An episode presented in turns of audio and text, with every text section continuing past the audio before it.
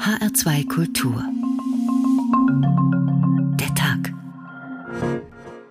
Mit Doris Renk. Ich grüße Sie. Der Bundestag wird von Männern dominiert. Doch das muss nicht sein. Wählen alle Frauen, sind auch mehr Frauen im Bundestag. Ich bin dafür, dass die Frauen nicht wählen dürfen. Eine Frau gehört am Kochtopf. Es ist vielleicht etwas schmeichelhaft, dass Frauen wählen. Also die Männer würden sich doch immer durchsetzen. Wir haben dieselben Rechte wie die Männer. Ganz einfach. Damenwahl, oh, es ist Damenwahl.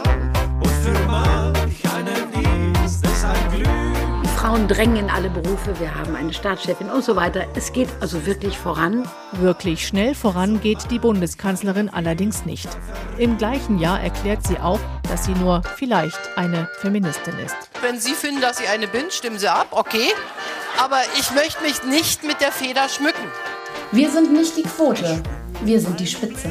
Ich habe einfach keine Geduld mehr mit den Versprechen einer freiwilligen Bewegung. Uns läuft die Zeit davon. Also das hätte ich mir 1990, als ich in die Politik ging, alles einfacher vorgestellt. Oh,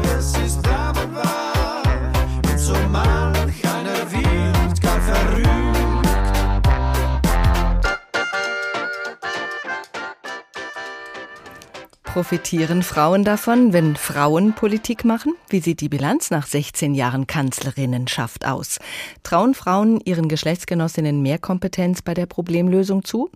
Das Wahlverhalten von Frauen ist nicht so leicht zu erforschen und die Angebote der Parteien insgesamt scheinen entscheidender zu sein an der Wahlurne als das Geschlecht der Kandidaten. Aber es gibt einen Gender Gap bei bestimmten Parteien. Die AfD zum Beispiel wurde bei der letzten Bundestagswahl von fast doppelt so vielen Männern wie Frauen gewählt. Die CDU dagegen konnte bei den Frauen punkten, verstärkt bei den Älteren. Wählerinnen werden von den Parteien besonders umschwärmt. Sie stellen mit knapp über 50 Prozent ja auch die Mehrheit der Bevölkerung. Fortschritte in der Familienpolitik zahlen ein aufs Wahlkonto. Auch von der Aufstellung möglichst vieler Kandidatinnen versprechen sich die Parteien Zuspruch, insbesondere dann wieder von den Jüngeren. Aber funktioniert das unabhängig von der Person und Qualifikation? Bei den Grünen war die Frauenkarte allein offenbar kein Trumpf. Liebe Wählerinnen, der Kampf um die Frau, so haben wir heute getitelt. Natürlich haben alle Parteien auf dem Schirm, dass sie speziell den Wählerinnen etwas bieten müssen, damit die ihr Kreuz an der entsprechenden Stelle machen. Rainer Dachselt hat mal geschaut, was sich zum Thema in den Parteiprogrammen findet. See the Blick und schon ändert sich deine Politik. Nein, halt, also da vereinfacht Roger Cicero, ein lassiver Blick hat natürlich nie gereicht, um Frauenpolitik nach vorne zu bringen, sondern immer nur jahrzehntelange Hartnäckigkeit. Die Frau steht jetzt bei den chancenreichen Parteien überall im Programm, am häufigsten übrigens bei der Linken, nämlich über 100 Mal. Das bringt bei Umfragen allerdings bisher keinen Vorteil. Eine Ausnahme macht nur die AfD. Die Partei bekennt sich zum biologischen Geschlecht und das bedeutet für sie Kinder haben, am besten drei. Das wird gefördert, sonst nix. Ein Angebot für alle, die sehnsüchtig daran zurückdenken, wo Gerhard Schröder die Frauenpolitik verbal einordnete, nämlich unter Familie und das ganze Gedöns.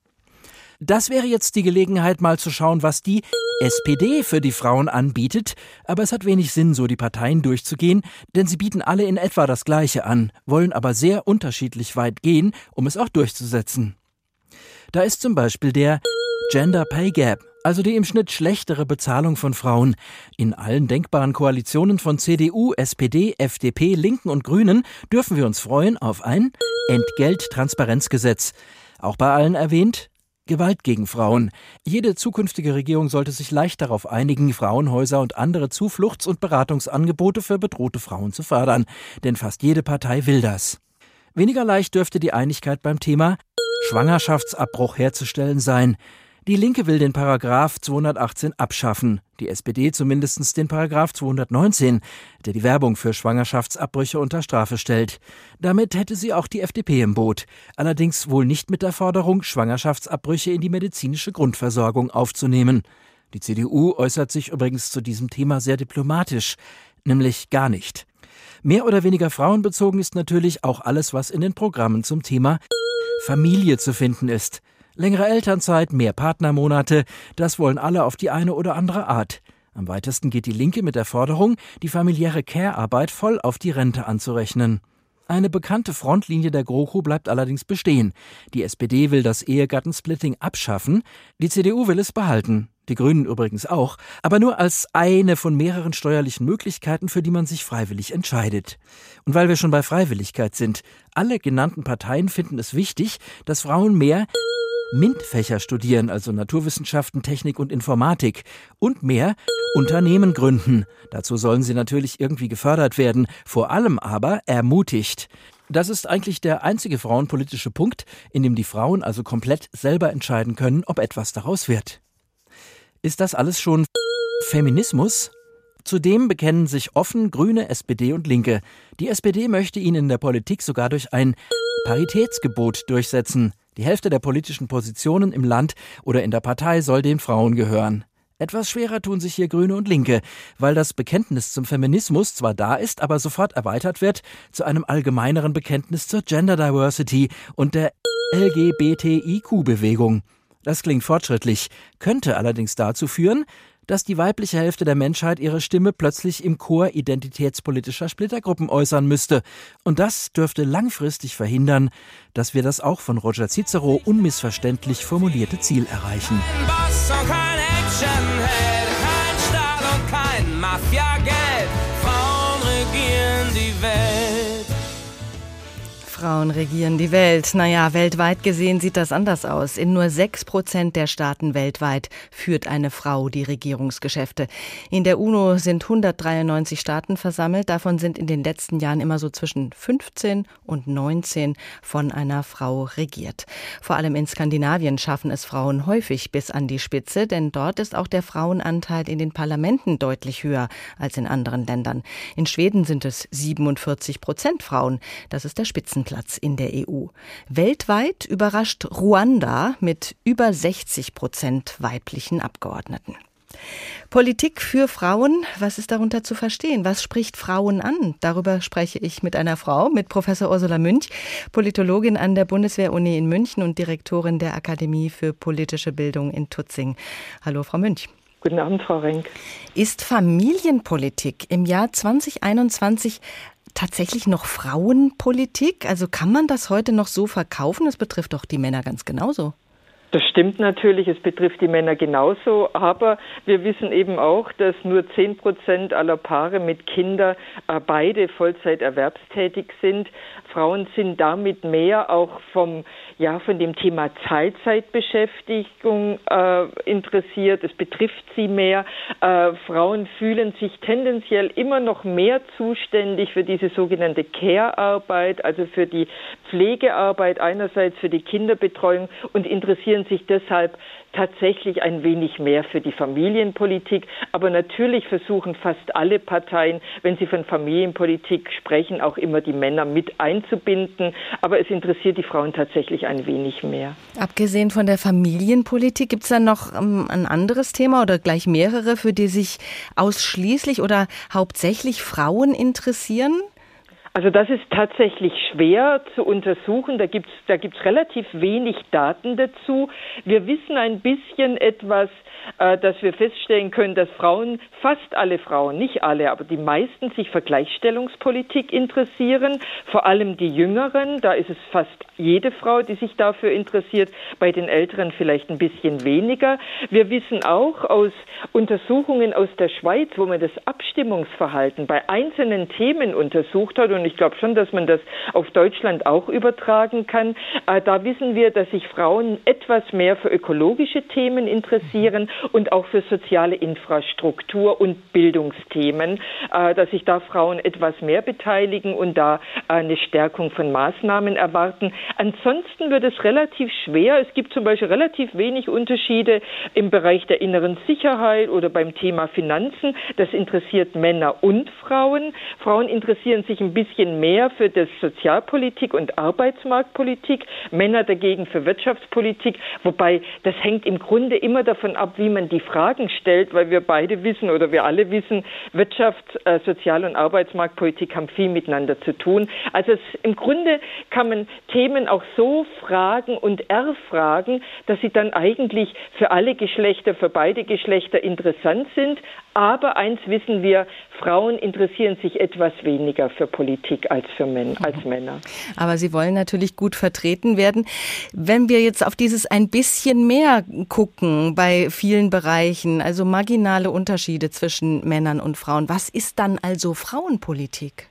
Das ist im Grunde, also ich würde sagen, es hat nach wie vor etwas mit Gleichstellungspolitik zu tun, dass man äh, tatsächlich sagt, dass da noch etwas getan werden muss. Einerseits natürlich äh, in den Parteien selbst, aber auch äh, das Interesse für eine stärkere Gleichstellung äh, im Berufsleben. Äh, das interessiert Frauen tatsächlich mehr. Äh, auch die Infrastruktur, zum Beispiel die soziale Infrastruktur, aber eben auch die Ausgestaltung und Ausstattung Ausstattung der Schulen, der Kindertageseinrichtungen, um eben äh, Frauen mehr Erwerbstätigkeit oder leichtere Erwerbstätigkeit äh, zu erlauben. Das interessiert Frauen etwas mehr. Die Parteien jedenfalls setzen auf Frauen in ihren Wahlprogrammen und dann auch am Wahltag. Innerhalb der Parteien gibt es aber Frauenmangel. Woran liegt es, dass Politik immer noch so männerdominiert ist? Also tatsächlich ist es bei fast allen Parteien so, dass eben äh, die äh, Repräsentanz in den Parlamenten äh, von Frauen deutlich schlechter ist. Da sind äh, die Parteien rechts der Mitte äh, noch mal deutlich schlechter, einen deutlich geringeren Frauenanteil. Die Parteien links der Mitte stellen sich da besser dar. Woran es liegt, äh, es hat ein bisschen damit was zu tun, dass die Parteien sich natürlich schon mal schwer tun, überhaupt Kandidatinnen zu finden, wenn sie einen niedrigeren Frauenanteil als Mitglieder haben. Also das ist im Grunde die erste Hürde. Wenn der Frauenanteil wie bei den meisten Parteien unter 30 Prozent bei den Mitgliedern liegt, hat man größere Schwierigkeiten, Frauen zu finden für Positionen. Und hinzu kommt, dass die Parteien nach wie vor überwiegend so rekrutieren, äh, dass man äh, im Grunde Grunde Frau, äh, Kandidaten von Kandidaten erwartet eine langjährige Parteimitgliedschaft Mhm. eine aktive Mitarbeit in den Parteien, in den Gremien der Parteien und zusätzlich dann auch noch ein ehrenamtliches gesellschaftliches Engagement, das man natürlich auch gern nach außen hängt. Und das ist zumindest für Frauen, die auch Familie haben, äh, relativ schwierig äh, zu leisten. Und daran hapert es ein bisschen. Und natürlich ist ein Punkt, äh, es geht um Verteidigung von Pfründen für Männer. Also das heißt, äh, die rufen jetzt nicht alle begeistert Hurra, wenn da eine weibliche junge Kandidatin kommt, die ihnen womöglich den Posten streitig macht, da wird drum gekämpft. Professor Ursula Münch, Politologin an der Bundeswehr-Uni in München. Vielen Dank. Frauen dürfen wählen, noch nicht im Vatikanstaat, aber sonst so gut wie überall. In Deutschland seit dem 12. November 1918, also seit über 100 Jahren. Die Komikerin Caroline Kebekus hat das zum Anlass genommen, die Vorurteile, die sich lange gehalten haben, gegen die wählende Frau aufs Korn zu nehmen. Es gab natürlich auch viele Gegner. Ja, die haben dann sowas gesagt wie Frauen in der Politik, das ist schlichtweg gegen die göttliche Ordnung. Oder Frauen seien nicht intelligent genug und zu emotional, um in der Politik mitreden und wählen zu dürfen. Und da muss ich sagen, das stimmt. Das stimmt tatsächlich, oder? Ich bin heute noch unfassbar emotional, wirklich bei jeder Wahl. Oder die Frauen hier kennen das doch. Wir stehen dann vor dieser Urne und dann sind wir alle so, oh Gott, was soll ich nur wählen? Ich bin so emotional, dieser Wahnsinn, diese vielen Farben. Rot, grün, schwarz, oh Gott, können nicht einfach alle gewinnen. Aber das schönste Zitat von damals war wirklich, wir glauben, unsere Töchter haben etwas Besseres zu wählen als einen Abgeordneten, nämlich ihren Ehegatten. Liebe Wählerinnen, der Kampf um die Frau, HR2 Kultur der Tag. Mit der nächsten Bundestagswahl geht die Zeit der ersten Frau im Bundeskanzleramt zu Ende. Angela Merkel tritt ja nicht mehr an bei dieser Wahl. Wie hat sie für die Frau gekämpft? Ein kurzer Überblick von Anja Günther. Eine Bundeskanzlerin weiß, wie sich Macht anfühlt. Viele andere Frauen wüssten das auch gern. Nur war das in der Ära der Kanzlerin Angela Merkel so eine Sache mit Frauen in Führungspositionen. Im Mai 2007, da war Merkel seit knapp zwei Jahren im Amt, klang die bekannteste Vertreterin der deutschen Frauenbewegung, Ali Schwarzer, noch hoffnungsvoll. Die Frauen drängen in alle Berufe. Wir haben eine Staatschefin und so weiter. Es geht also wirklich voran. Wirklich schnell voran geht die Bundeskanzlerin allerdings nicht. 2010 2016. Die SPD legt einen Gesetzentwurf für mehr Lohngerechtigkeit vor. Merkel zögert, gibt erst 2017 grünes Licht. Im gleichen Jahr erklärt sie auch, dass sie nur vielleicht eine Feministin ist. Wenn Sie finden, dass ich eine bin, stimmen Sie ab, okay. Aber ich möchte mich nicht mit der Feder schmücken. Mehr Frauen an die Macht eher nicht mit der Kanzlerin, nicht in ihrer eigenen Partei, der CDU und auch nicht in Chefetagen. Merkel lässt einiges lange liegen. Auch die Idee für Vorstände und Aufsichtsräte großer DAX-Unternehmen eine gesetzliche Frauenquote von 30 Prozent einzuführen. 2011 konstatiert die damalige Arbeitsministerin Ursula von der Leyen, Merkels CDU-Parteikollegin, ich habe einfach keine Geduld mehr mit den Versprechen einer freiwilligen Bewegung.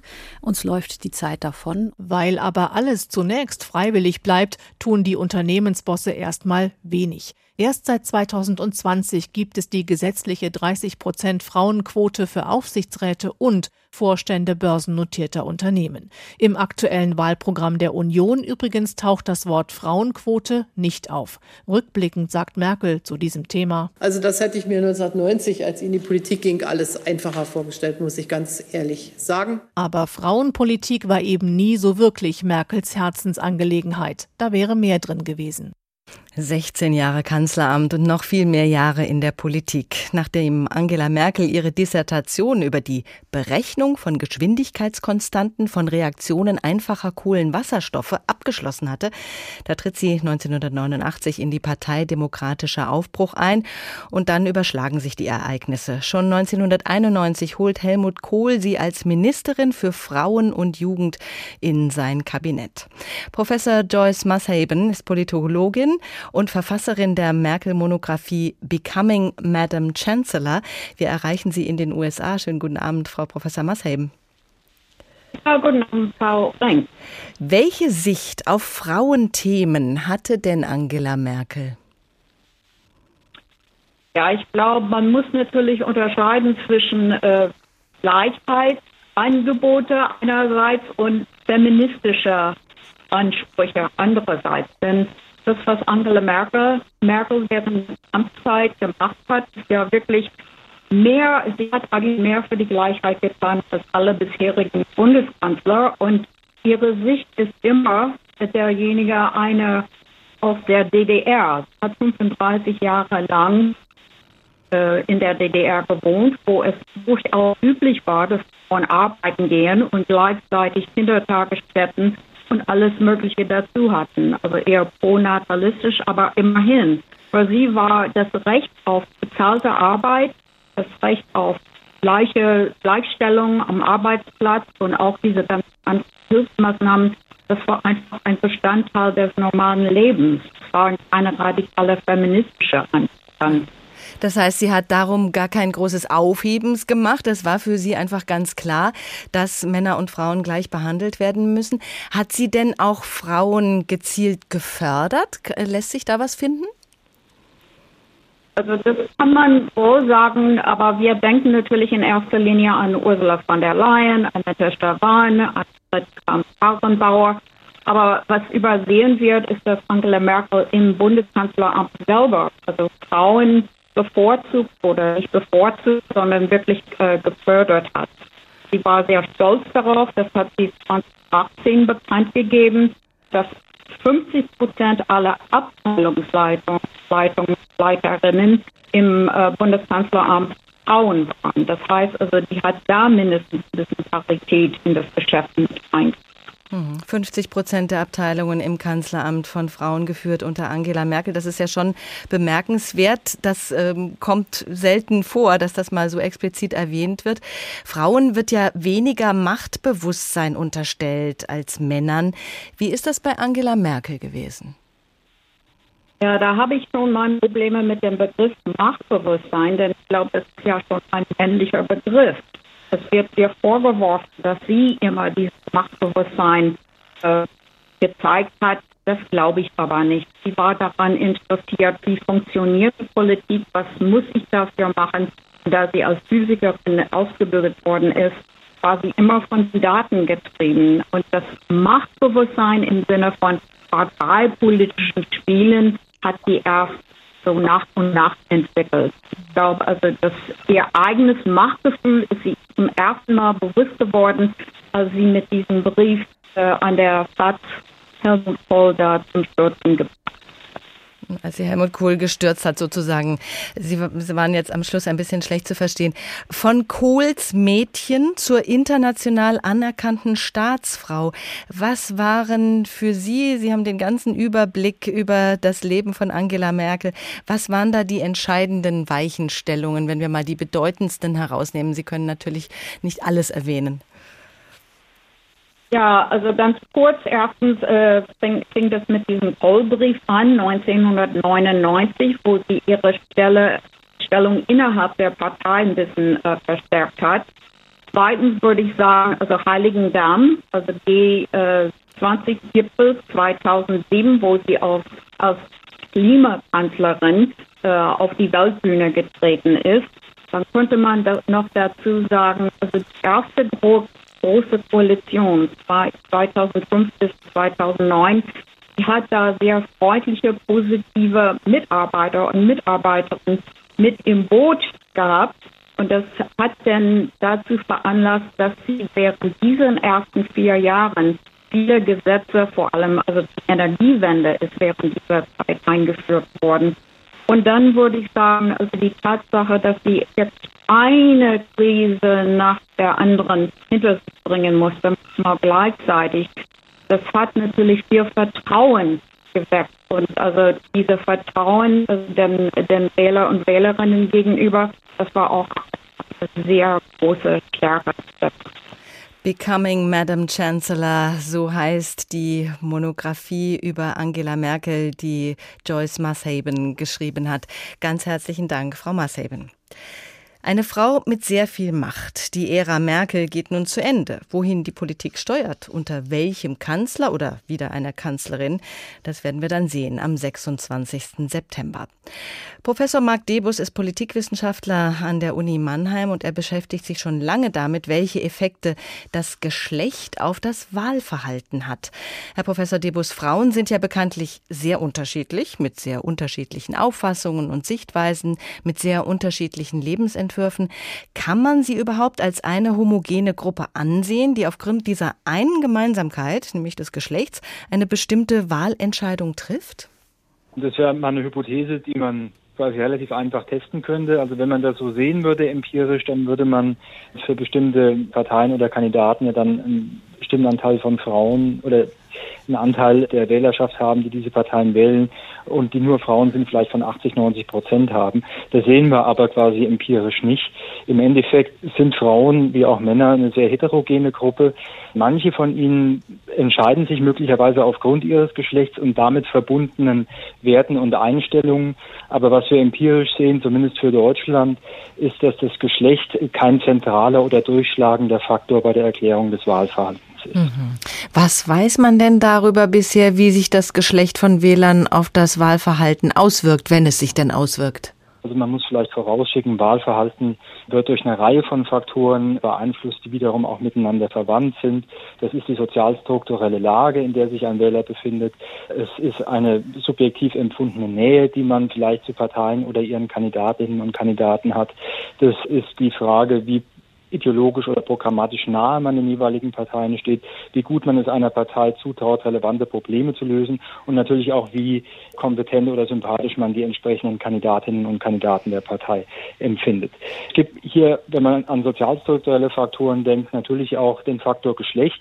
Historisch gesehen kann man das durchaus auch bei den frühen Wahlen im 20. Jahrhundert auch sich anschauen. Da gibt es empirische Evidenz dafür, dass Frauen eher sogar dazu tendiert haben, konservativ-christliche Parteien Wahlen überdurchschnittlich häufig zu wählen. Mhm sozialisationsbedingt aufgrund der Tatsache, dass Frauen vielfach so aufgezogen wurden, dass man eher kirchennah ist, bestimmte Rollenbilder dementsprechend vermittelt bekommen hat, was zu einem überdurchschnittlich hohen Anteil für eher christlich-konservative Parteien unter den Frauen geführt hat. Das änderte sich dann ab den 60er Jahren.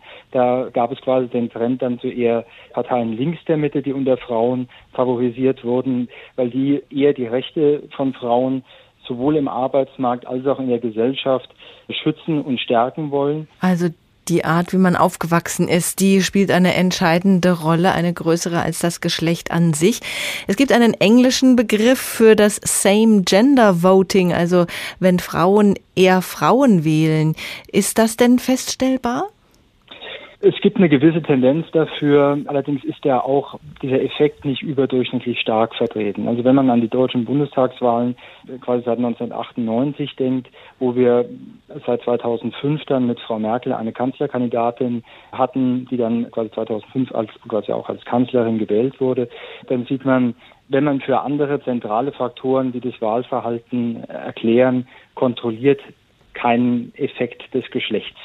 Das heißt also, die CDU oder die Union konnte nicht davon profitieren, dass sie eine Kanzlerin aufgestellt hatte. Die Frauen haben deshalb nicht vermehrt die Union gewählt. Nicht unbedingt. Frauen können natürlich Frau Merkel vielleicht eine höhere Problemlösungskompetenz zugewiesen haben und haben Frau Merkel aus diesem Grund und der die Union aus diesem Grund stärker gewählt. Gleiches gilt aber auch für Männer, die Frau Merkel deswegen verstärkt gewählt haben. Frauen wird ja oft mehr Emotionalität zugesprochen. Nun dürfte bei allen Wählern, egal welchen Geschlecht, Sympathie eine nicht unerhebliche Rolle spielen. Sympathie für den Spitzenkandidaten oder die Kandidatin, Sympathie für den Wahlkreiskandidaten und dann natürlich auch Sympathie für das Image einer Partei. Wählen Frauen mehr nach Sympathie? Sympathie ist ein Faktor, der Wahlverhalten erklärt, der erklärt, warum man eher einen bestimmten Kanzlerkandidaten präferiert oder eine bestimmte Partei präferiert. Aber auch hier gibt es keinen großen Unterschied zwischen männlichen und weiblichen Wählern. Also vielfach sind das, was gerne behauptet wird, aus Stereotype, die dann übertragen werden auf die quasi vermeintlichen Ergebnisse. Aber wenn man sich das mit Daten anschaut, kommen da mitunter nur sehr schwache Effekte raus. Wo man einen Geschlechtseffekt sieht, ist bei der Wahl der AfD. Hier zeigen eine Reihe von Studien, dass äh, Männer signifikant eher AfD wählen als Frauen. Aber beispielsweise konnte die Union bei den Wahlen, wo Frau Merkel Kanzlerkandidatin war, wenn man für andere Faktoren kontrolliert, nicht unbedingt einen bestimmten Frauenbonus sich erwirtschaften. Nun haben wir 16 Jahre Kanzlerin hinter uns. Wie hat sich die Sicht auf eine Frau in diesem Amt verändert? Ja, die Vermutung wäre, dass aufgrund dieser langen Zeit und auch der erfolgreichen Bilanz von Frau Merkel als Regierungschefin sicherlich die Perzeption oder der Anteil der Wähler zugenommen hat, dass Frauen diese Ämter durchaus ausfüllen können. Das müsste man natürlich empirisch testen, ob das auch quasi der Fall ist. Allerdings hat man Kohorteneffekte, die man ja durchaus sehen kann, dass stereotype Geschlechterrollen, wie man sie beispielsweise in den 50er, 60er und 70er Jahren noch vor Augen hatte und auch immer wieder quasi damit in der Realität konfrontiert wurde, unter jüngeren Generationen immer geringer ausfallen. Insofern mag die Tatsache, dass eine Bundeskanzlerin von 2005 bis 2021 im Amt war über 16 Jahre hinweg weiter dazu beigetragen haben, dass diese Stereotype weiter rückläufig sind. Vielen Dank, Professor Marc Debus von der Uni Mannheim. Das Wahlverhalten von Frauen ist also deutlich komplizierter, als die Stereotype vermuten lassen. Lassen wir zwei Frauen sprechen. Rebecca und Larissa. Das sind Kunstfiguren der Komikerinnen Caroline Kebekus und Martina Hill. Rebecca und Larissa haben es voll drauf. Die wissen, wen man wählen kann am 26. September. Bei diesen Wahlen treten verschiedene Parteien an. CDSU, SDP, FDH und Bündchen 90 Die Linken. Welche wählst du eigentlich, Larissa? Ähm, ich weiß nicht, ich glaube, ich, glaub, ich will die Linken. Ja, weil, wie du weißt, Jordan ist ja Linkshändler. Ah, ja. Und vielleicht könnte dem helfen. Das stimmt. Ja. Was willst du, liebe Rebecca? Ich glaube, ich mache überall ein Kreuz. Außer bei AfD. Ich habe gehört, die Abkürzung steht für alle voll dumm. Aber ja, schreibt man voll, nicht mit Fenster V? Ja, siehst mal, wie dumm die sind. Ja. Liebe Wählerinnen, der Kampf um die Frau, HR2 Kultur, der Tag. Wir machen mal einen kleinen Ausflug zu den letzten US-Wahlen, denn beide Kandidaten dort, Donald Trump und Joe Biden, haben versucht, gezielt Wählerinnen anzusprechen in ihren Kampagnen. Und zwar Wählerinnen hauptsächlich abseits der großen Städte. Unsere Korrespondentin Katharina Wilhelm hat damals eine junge Frau getroffen, im letzten Jahr, kurz vor den Wahlen. Eine Frau, die zu den beiden Wählerinnen zählt. Es ist windig am Pier von Huntington Beach und auffällig wenig los, trotz schönsten Wetters. Jessica, rötlich blonde Haare, bekleidet mit Top und Maske, ist mit ihren Eltern unterwegs. Sie sind aus Florida eingereist. Erst vor kurzem ist die Anfang 30-jährige Jessica aus dem benachbarten Long Beach hierher gezogen. Das bedeutet raus aus dem Großraum Los Angeles nach Orange County in die Vorstadt. Den Unterschied habe sie schon stark gespürt.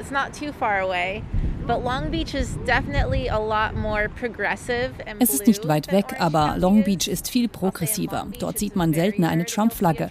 Hier sieht man sie auf Autos, Fahrrädern, an Häusern und Geschäften. Man merkt, dass Jessica damit fremdelt, sich fast wie in einer anderen Welt fühlt. Die Trump-Anhänger seien sichtbarer und lauter, sagt sie. Yeah, especially on the waterfronts. Like I've seen quite a few boat parades, boat Trump parades. Vor allem direkt am Wasser haben wir einige Bootsparaden gesehen mit Trump-Flaggen und nur ein Boot mit einer Biden-Flagge. Und eine Gruppe hat ihn ausgebuht. Gerade erst am Wochenende war Donald Trump hier und hat bei einer Spendengala Geld eingesammelt. Er hat ein Golfhotel in der Nähe. Obwohl sich Kalifornien insgesamt immer sehr liberal gibt, finden sich einige Republikaner, die Trump unterstützen, mit Millionenspenden. Jessica kann sich kaum vorstellen, dass Huntington und der ganze Wahlkreis Orange County demokratisch wählen wird. Doch wahrscheinlich kommt es gerade auf sie an, die Frauen in den Vororten. Ich denke, beim letzten Mal haben viele eher ungebildetere Frauen aus der Mitte und im Süden des Landes Trump ins Amt verholfen. My friends Aber meinen Freundinnen und mir wird richtig schlecht bei dem Gedanken, dass konservative Richter im obersten Gerichtshof die Abtreibungsgesetze verschärfen könnten und eine schlechtere Gesundheitsversorgung durchsetzen. Es ist frustrierend. Wie weit zurück werden wir gehen, wenn wir unsere Stimme nicht jetzt erheben? Es ist auffällig, dass wir viel über Donald Trump reden und weniger über Joe Biden, den US-Präsidentschaftskandidaten, den Jessica wählen will. Viele junge Menschen sind nicht unbedingt begeistert von Biden, im Gegensatz etwa zu Bernie Sanders. Doch der ist eben aus dem Rennen. Vielen jungen Wählern sowie Jessica geht es eher darum, dass Trump keine zweite Amtszeit bekommt. Warum gerade Frauen Trump wählen, kann Jessica kaum verstehen. Sie glaubt aber nicht, dass sich bei den eingeschworenen Trump-Befürwortern und Befürworterinnen etwas ändern wird im Wahljahr 2020. The ones that love him are going to love him no Wer ihn liebt, der liebt ihn, egal was passiert. Auch wenn sie wirklich strenggläubige Christen sind und er Affären mit Pornostars hat. Es ist eine Art Kultmentalität. Bekanntlich hat es trotz des Kults nicht gereicht für Donald Trump. Wir wollen uns dieses Wahlverhalten in den USA aber noch ein bisschen genauer anschauen mit der Hilfe von Professor Heike Paul, Direktorin des Lehrstuhls für Amerikanistik an der Friedrich-Alexander-Universität Erlangen-Nürnberg. Hallo, Frau Paul. Hallo, Frau Renk.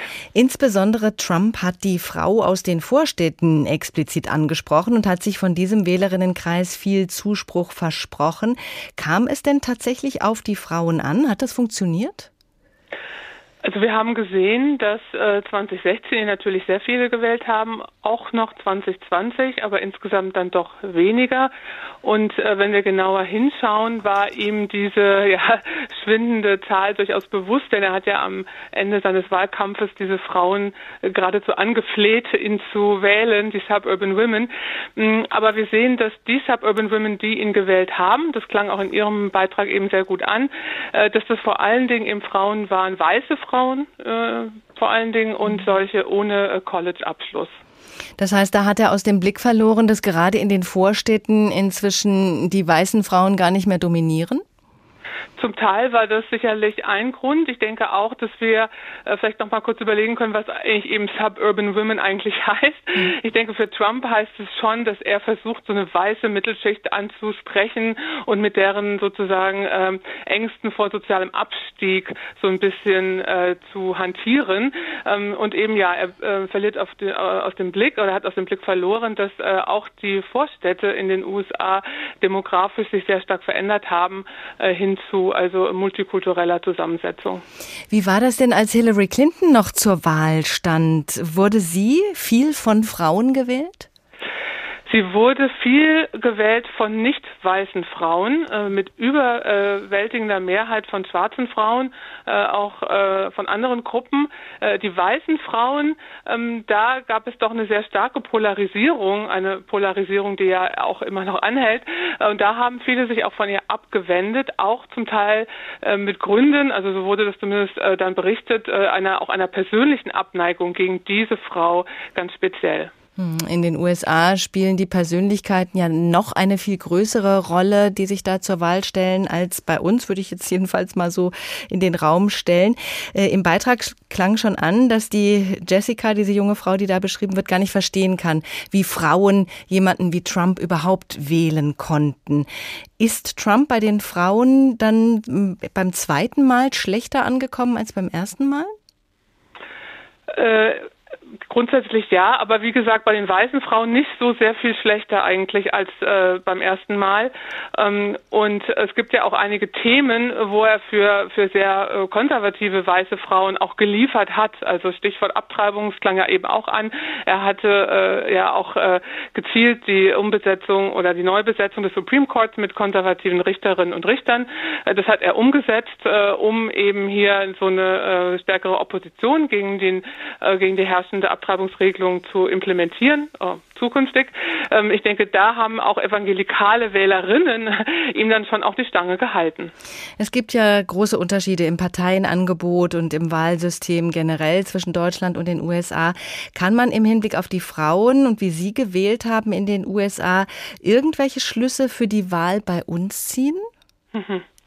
Also ich denke, was äh, eine große Ähnlichkeit ist transatlantisch gesehen, ist, dass wir uns auf beiden Seiten gerade vor Augen führen, was es bedeutet, dass Frauen nun seit mehr als 100 Jahren wählen und eben dann uns auch fragen, was wählen denn die Frauen? Und äh, die Frage ist eben hier im Moment auch nicht nur, äh, was wählen die Wählerinnen, sondern wen wählen sie? Ähm, und da denke ich, sieht man in den USA in dem neuen Biden-Kabinett schon, dass die Zusammensetzung des Kabinetts und äh, der, der Regierung generell, dass da sehr viel Wert gelegt wird auf äh, Integration von Frauen in wichtigen Positionen und auch anderer äh, Diversitätskriterien, also auch nicht weiße äh, Frauen und Männer, die da eine Rolle spielen. Und ich denke, das ist etwas, was man mit Blick auf die äh, deutsche Situation vielleicht auch noch diskutieren müsste stärker. Mhm. Deshalb hat ja Joe Biden auch schon sehr früh bekannt gegeben, dass Kamala Harris seine Vizepräsidentin wird.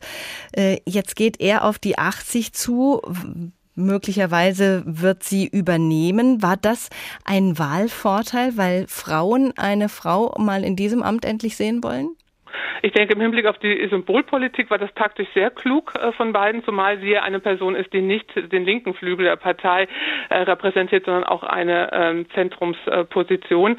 Äh, ob sie dann wirklich übernehmen wird, bleibt abzuwarten. Sie muss sich ja auch in dieser Rolle als Vizepräsidentin erst einmal jetzt auch profilieren. Sie hat im Moment eine sehr undankbare Aufgabe, nämlich die Krise an der südlichen Grenze der USA ein Stück weit auch zu bewältigen.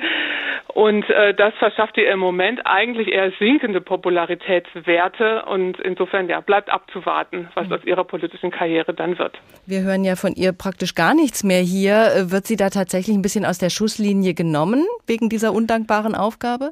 Das, äh, denke ich, ähm, liegt auch daran, dass sie eben jetzt mit einem Thema befasst ist, das jetzt transatlantisch für uns nicht ganz oben auf der Agenda steht, äh, sondern eher äh, interamerikanisch, äh, interamerikanisch eine Rolle spielt. Aber ich denke, wir sehen schon auch, dass sie ähm, von beiden mit einigen doch auch eher undankbaren Aufgaben betraut wurde, ähm, sodass ja sie ähm, steht nicht mehr so im Fokus der Aufmerksamkeit wie frisch nach der Wahl, wo alle sie natürlich gefeiert haben äh, aufgrund äh, der Tatsache, dass sie nun die erste nicht weiße Frau in diesem Amt ist. Der Blick auf die USA mit der Amerikanistin Heike Paul. Vielen Dank. Wir kommen nochmal zurück zu zwei Städterinnen in Deutschland. Caroline Kebekus und Martina Hill schlüpfen in die Rolle von Rebecca und Larissa. Junge Frauen, die perfekt geschminkt und gestylt sind und sich gegenseitig die Welt erklären. Im Rahmen ihrer Möglichkeiten. Also ich habe mich informiert. Sie hat sich informiert. Es ist so, wer am Ende die meisten Prozente hat, der wird Bundeskanzlerin. Rebecca? Ja. Weißt du was? Sag. Ich hab 20 Prozent bei H&M. Oh du Nein. meine Güte. Doch! Bedeutet das jetzt möglicherweise, dass ich ein Bundeskanzlerin werden kann oder wieder was? Vielleicht! Ah, ich schwöre, ey, das wäre die größte Ehre in meinem ganzen Leben. Ich würde mir voll Mühe geben. Oh mein Gott, wenn du Bundeskanzlerin bist, du kannst machen, was du willst. Deswegen heißt ja Bundeskanzlerin, Kanzlerin. weil du alles machen kannst. Das ist wie jeden Tag Geburtstag, ich schwöre. Jeden Tag? Ja. Werde ich dann noch jeden Tag älter? Nein, Quatsch! Du bist einfach Boss! Ja, ich bin der Boss. Ich weiß schon, was ich machen würde. Ich schwöre, als aller, allererstes würde ich bestimmen, dass keiner mehr arbeiten muss. Niemand. Alle haben frei. Boah, das ist so korrekt von Ja. dir. Also alle haben frei, außer du, ne? Weil du wärst ja Bundeskanzlerin und du müsstest ja arbeiten, aber alle anderen, super nett. Ach so, ja. Nee, dann will ich doch nicht Bundeskanzlerin sein. Nein, nein. Also, diesen Leute treten zur Wahl an. Aber Rebecca, ja. da sind ja auch Männer dabei. Äh, ein Mann kann doch nicht Bundeskanzlerin werden. Wie soll das gehen? Das geht nicht. Wie sieht das aus? Bundeskanzlerin. Äh, der tritt sich doch dauernd auf seinen Penis, ey. Das geht nicht. Ja, aber irgendwie finde ich es auch gut, weil guck mal, ein Mann muss jetzt auch in dieser Gesellschaft das äh, werden können, was er wirklich will. Ja, du hast recht. Ja. Das Land braucht Powermänner. Genau. Ja. Gut, aber ich verstehe schon, guck mal, ein Laschet, er hat drei Kinder. Wer soll sich um die kümmern, wenn er Kanzlerin wird? Da muss er eben versuchen, Beruf und Karriere unter einen Hut zu kriegen. Ja. Beruf und Karriere unter einem Hut und das, obwohl sie noch Kinder hat. Wie das geht, das beweist gerade Annalena Baerbock, die junge Kanzlerkandidatin der Grünen. Für die Grünen hat das Geschlecht der Kandidaten für die Kanzlerkandidatur eine entscheidende Rolle gespielt. Es war auch dem Führungsduo der Grünen Robert Habeck und Annalena Baerbock völlig klar, wenn Frau sagt, sie will, dann wird sie es. So ist das bei den Grünen. Wie sie es wurde, das ruft uns Thorsten Schweinhardt nochmal in Erinnerung. Und so ist es heute der Moment zu sagen, dass die erste grüne Kanzlerkandidatin Annalena Baerbock sein wird. Für Grünen-Chef Robert Habeck war es einer der schmerzhaftesten Momente seines Lebens. Natürlich hätten sie diese Entscheidung gemeinsam getroffen. Selbstverständlich würden sie weiterhin als Spitzenduo zusammen den Wahlkampf führen. Und doch war Habeck derjenige, der einen Schritt zurücktreten musste, hinter seine Co-Vorsitzende. Wir beide haben uns darauf vorbereitet, wir beide wollten es, aber am Ende kann es nur eine machen. Diese eine würde Annalena Baerbock sein, eine Newcomerin, die vor ihrer Wahl zur Parteivorsitzenden im Jahr 2018 nur Insidern ein Begriff war und nun selbstbewusst verkündete. Und so beginnt heute ein neues Kapitel für unsere Partei. Baerbocks strategisch wichtigsten Vorteil konnte Habeck von vornherein nicht ausgleichen. Sie geht als einzige Frau ins Rennen um die Kanzlerschaft. All ihre Gegner im Wahlkampf sind Männer. Damit sticht Baerbock nicht nur heraus, sondern sie verkörpert auch das Selbstverständnis der Grünen als feministische Partei. Frauen und Mütter müssten in Deutschland jeden Job machen können, forderte Baerbock, die selbst verheiratet ist und zwei Töchter hat. Wir haben es in der Hand und deshalb stehe ich heute hier. Seit 1986 gibt es bei den Grünen eine Frauenquote. Frauen haben ein Erstzugriffsrecht bei der Besetzung von Ämtern und Listenplätzen. Wurde die K-Frage also auch über die Frauenquote entschieden? Noch Mitte März hatte Habeck bei Anne Will erklärt, wenn Baerbock als Frau sage, sie wolle die Kandidatur, dann bekäme sie sie auch. Nach der Nominierung betonten beide allerdings, die Frage des Geschlechts sei bei ihrer Entscheidung nicht ausschlaggebend gewesen.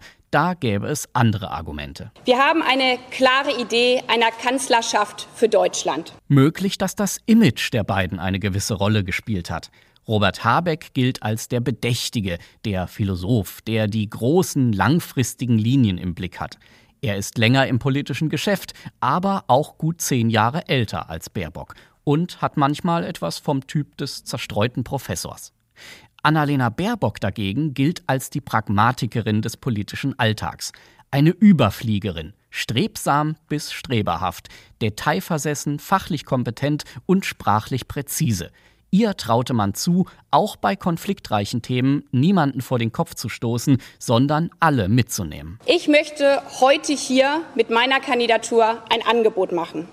Für die gesamte Gesellschaft. Einiges an diesem Image ist inzwischen beschädigt. Hätten die Grünen doch lieber auf Robert Habeck setzen sollen?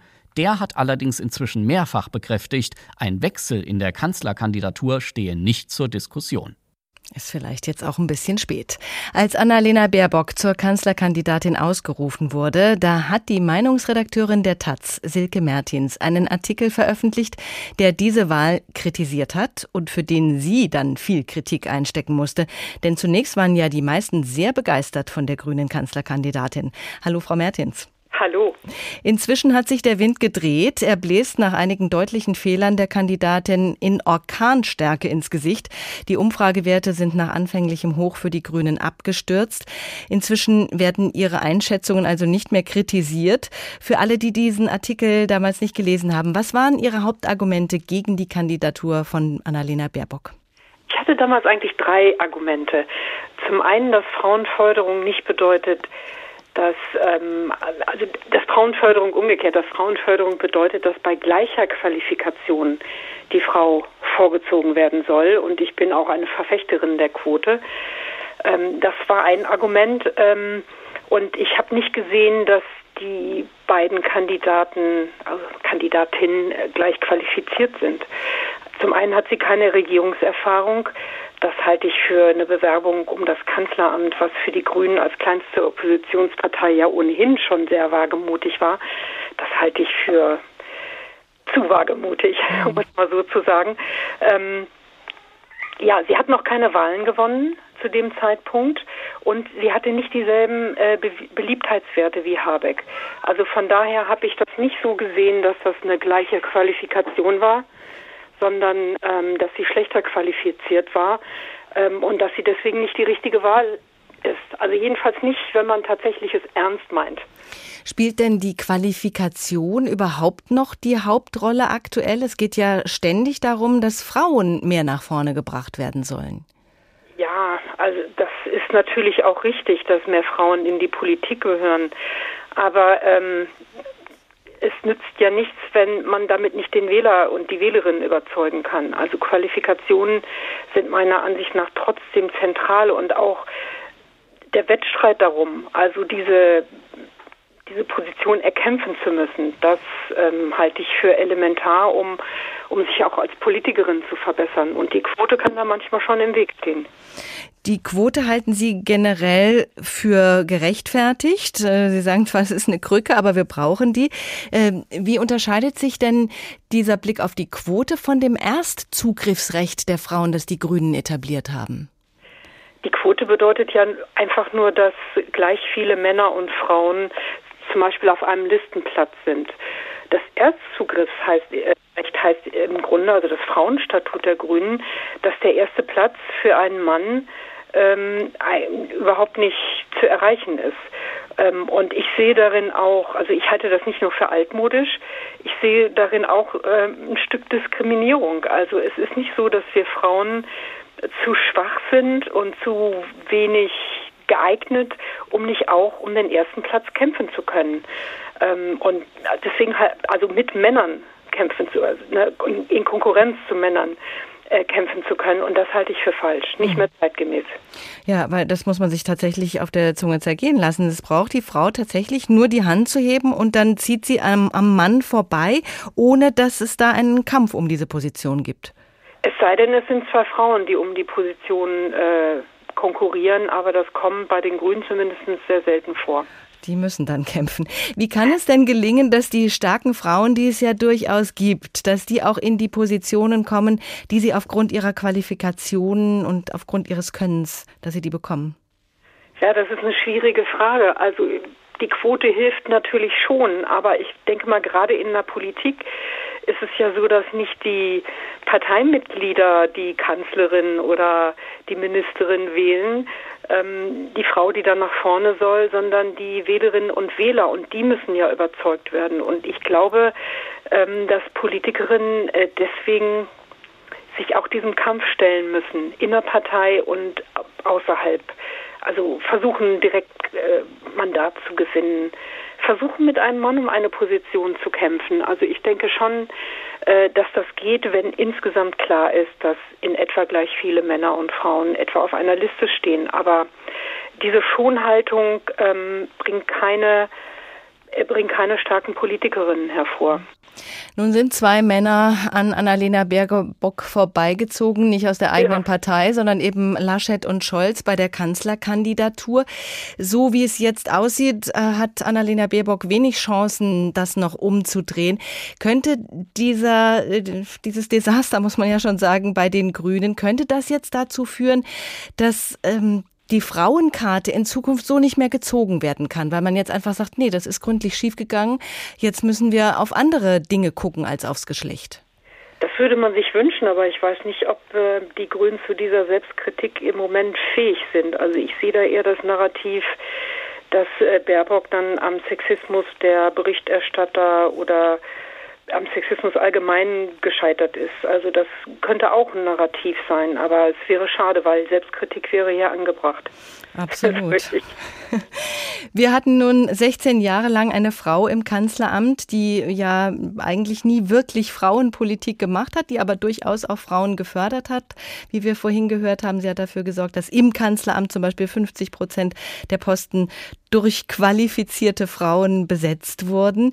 Jetzt äh, kommt wahrscheinlich ein Mann als nächstes ins Kanzleramt. Für viele junge Leute ganz ungewohnt, dass das, äh, dass auch ein Mann Kanzlerin werden kann. Angela Merkel hat Schuhgröße 38. Wie groß sind die Fußstapfen, die sie hinterlässt? Jedenfalls deutlich größer als Schuhgröße 38. Danke für den Hinweis, das wusste ich noch gar nicht. Und äh, ich persönlich hätte als Feministin kein Problem damit, wenn auch mal wieder ein Mann im Kanzleramt äh, säße. Ich, mit meiner Tochter könnte das durchaus anders sein. Die hat nie was anderes erlebt. Die ist so alt, wie Merkel im Amt ist und hat mich tatsächlich, ist schon etwas her, jetzt weiß sie das besser, aber hat mich tatsächlich auch schon gefragt, ob auch ein Mann Kanzlerin werden könnte. Und ja, kann. Was würden Sie sagen, welche Marken hat Angela Merkel gesetzt mit ihrer, äh, nennen wir es mal, unprätentiösen Art? Also glaube, am Anfang haben wir nicht so eingeschätzt, wie wichtig das ist, dass eine Frau dieses Amt bekleidet. Ähm, und also das hat schon eine unglaublich große Rolle gespielt, aber Angela Merkel ist auch eine moralische Instanz geworden. Also viele Dinge, die wir heute sehen, man denke an den Maskenskandal der CDU und CSU-Abgeordneten, da sind, glaube ich, 90 Prozent der Deutschen überzeugt, dass das wäre Merkel nie passiert. Auch dieser Lacher von Laschet nicht. Auch diese Übertreibungen von Baerbock wären bei Merkel undenkbar, also in ihrer Bescheidenheit und ihrer Ruhe.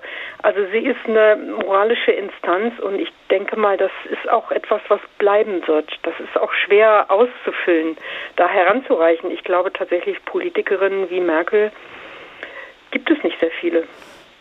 Vielen Dank für diese Einschätzungen. Silke Mertins, Meinungsredakteurin der Taz.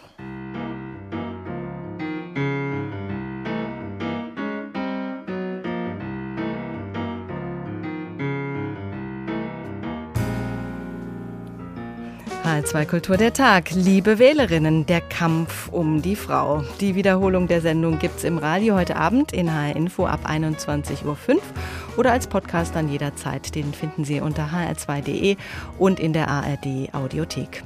Mein Name ist Doris Renk.